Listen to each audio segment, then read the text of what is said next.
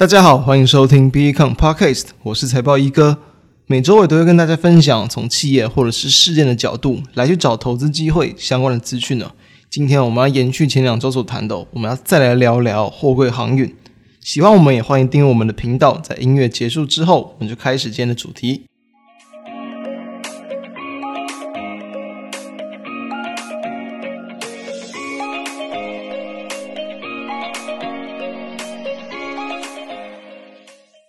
为什么今天要再聊聊货柜航运？也就是就是说呢，在两周前嘛，就是在一月七号的时候，我们当时就有谈过对于货柜航运族群的看法。到目前来看，大致上都还算是符合我们的预期哦。当时我们谈到，从一月七号当天的角度来看，连续两天的一个下跌要如何看待？我们的看法是反弹要卖，因为当时哦虽然是一个消息面的一个影响，澳洲线的一个货柜运价下跌哦，其实对台湾的一个影响可能不大。一个可能是影响市场的信心，但另一个更重要的是市场上的筹码结构出现了改变，以及有其实整个产业已经慢慢接近到了旺季的尾声。很多人会想说，诶，为什么运价持续在大涨？为什么基本面中公布数字还是很漂亮？哦，其实，在我们谈完之后呢，阳明跟长荣所公布的十二月份的营收依旧是非常的一个亮眼哦。哦，这个长荣十二月份的一个营收将近两百四十六亿元哦。年增呢是高达将近六成哦，月增也是大约有二成五。你去把它的一个图表拉出来看，就知道说它十月份的营收是表现的多么强劲哦。阳明的话呢，不像长荣单月表现的这么亮眼，但依旧是很漂亮。十月份的营收将近一百七十亿元，年增也是有大约三十五趴，月增是比较小，大约十趴左右。那也就造成了说，其实在这个我们当时一月七号谈完，我们当时谈到啊反弹要卖。啊，其实在后面的两天哦，一月八号跟一月十一号两个交易日确实都有反弹，看起来好像要重回巅峰，重新转强了。但再往后一个交易日来看，一月十号又见到长荣跟阳明都直接打到跌停哦。所以说呢，后续这个怎么走，就是如我们目前所看到的，其实在这个这段时间哦，中间过程两周以来，虽然几度都看似有要止跌哦，看似有重新要上攻。有时候在盘中都可以听到很强劲的一些这个买盘力道出现，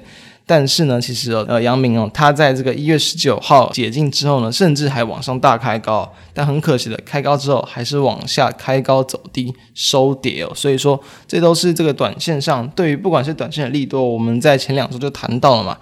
对于短线利多的一个反应的程度没有那么的一个热烈，那因此其族群的买气恐怕就会告一个段落。另一点，其实它的一个状况就是说，目前来看呢，大约就是在我们这封关之前啊，其实运价基本上还是会容易维持一个比较强势的格局。但是呢，在大约二三月之后呢，其实也慢慢进入到了产业的一个淡季。供需可能也不会再这么的紧俏，因为其实在去年底哦，船舶的一些这个闲置率都已经慢慢的有在下降了，就是说有更多的运力进来了，不会有这么多缺柜或者是缺运力的一些情况。因此哦，其实我们当时就谈到，虽然说运价还是很强，公布的基本面数字还是很好，但是如果当股价出现了一些高档转弱的讯号，你就要比较小心了。以目前来看，为什么基本面还是这么好的股票会跌成这样？其实哦，在阳明哦，距离我们上次谈货柜航运的时候，已经有跌掉了超过二十二趴了。长荣也是跌了大约这个两成左右，接近二十一趴，大概都是在半个月的时间之内啊，跌了大约三成了。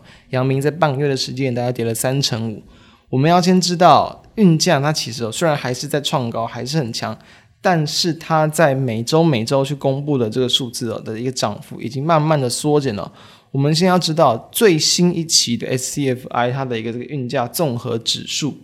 一月十五号公布的，它是二八八五，其实跟前一期比较，它只有上涨不到一趴哦，只有零点五一趴左右。一趴都不到，大家知道前几期的上涨数字是很可观的。我们往前几期推，我们要知道，在上一期哦，就是在这个比如说一月八号，就是它都是一个礼拜一个礼拜公布的。一月八号公布当时候的一个综合运价指数呢，二八七零点三四，它较上周是上涨了三点一四趴。再往前一期哦，上涨五点三四趴。再往前一期九点五四趴。再前一期四点三三。再前一期八点五七趴。几乎我都是很大幅度、大数字的一个每周每周这样的一个大幅度跳涨，所以我其实从近期哦，从阳明的一个解禁二十分钟的分盘交易嘛，解禁之前所公布的运价就已经见到上涨的幅度，其实已经缩小很多了。每一周的上涨幅度连一趴都不到，并且呢，在欧洲线、地中海线，还有这个波斯湾跟澳新线，还有这个南非，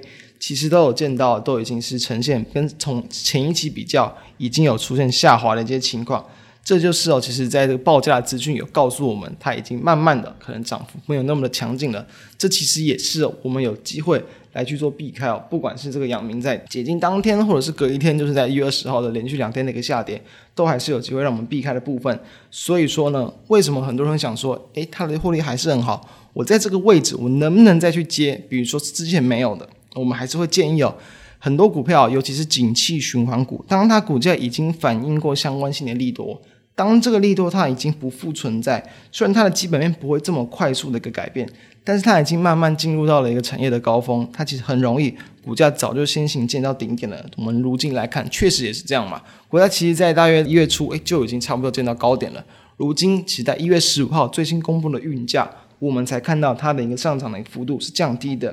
因此，其实就算目前市场上其实还是有部分的一些机构啊，还是持续看好货柜航运哦，还是持续看好他们的单季的一个获利要持续的往上创高，甚至是一个大幅度数字的跳增。但是，其实我们认为，以它目前的一个产业结构的状况，就延续我们上周所谈的，你还是要比较小心哦。希望我们在前两周所谈到的这样的一个看法有帮助。不管你是在原本成本比较低的，原本就先去进场的，能够在一个比较漂亮的位置先去做出场。假设比较可惜的，你可能真的是在比较高点的位置才去做一个切入哦，你短线套好了，也希望能够帮助到，能够减少一个亏损的幅度。我相信我们前两周所谈的一个看法，到目前来讲都还是应验的。目前的一个状况，如果说空手者要怎么看待，我们建议这个地方就是不要去过度介入了，就如同我们刚刚所看法，甚至哦，甚至你可能想要去，比如说以偏空的角度去操作，也是可行的。但如果说你原本都持有，那目前还是持续持有的。我们也会建议有，就是任何盘中的反弹都还是应该要找慢一点，如同我们两周前所谈的看法一样。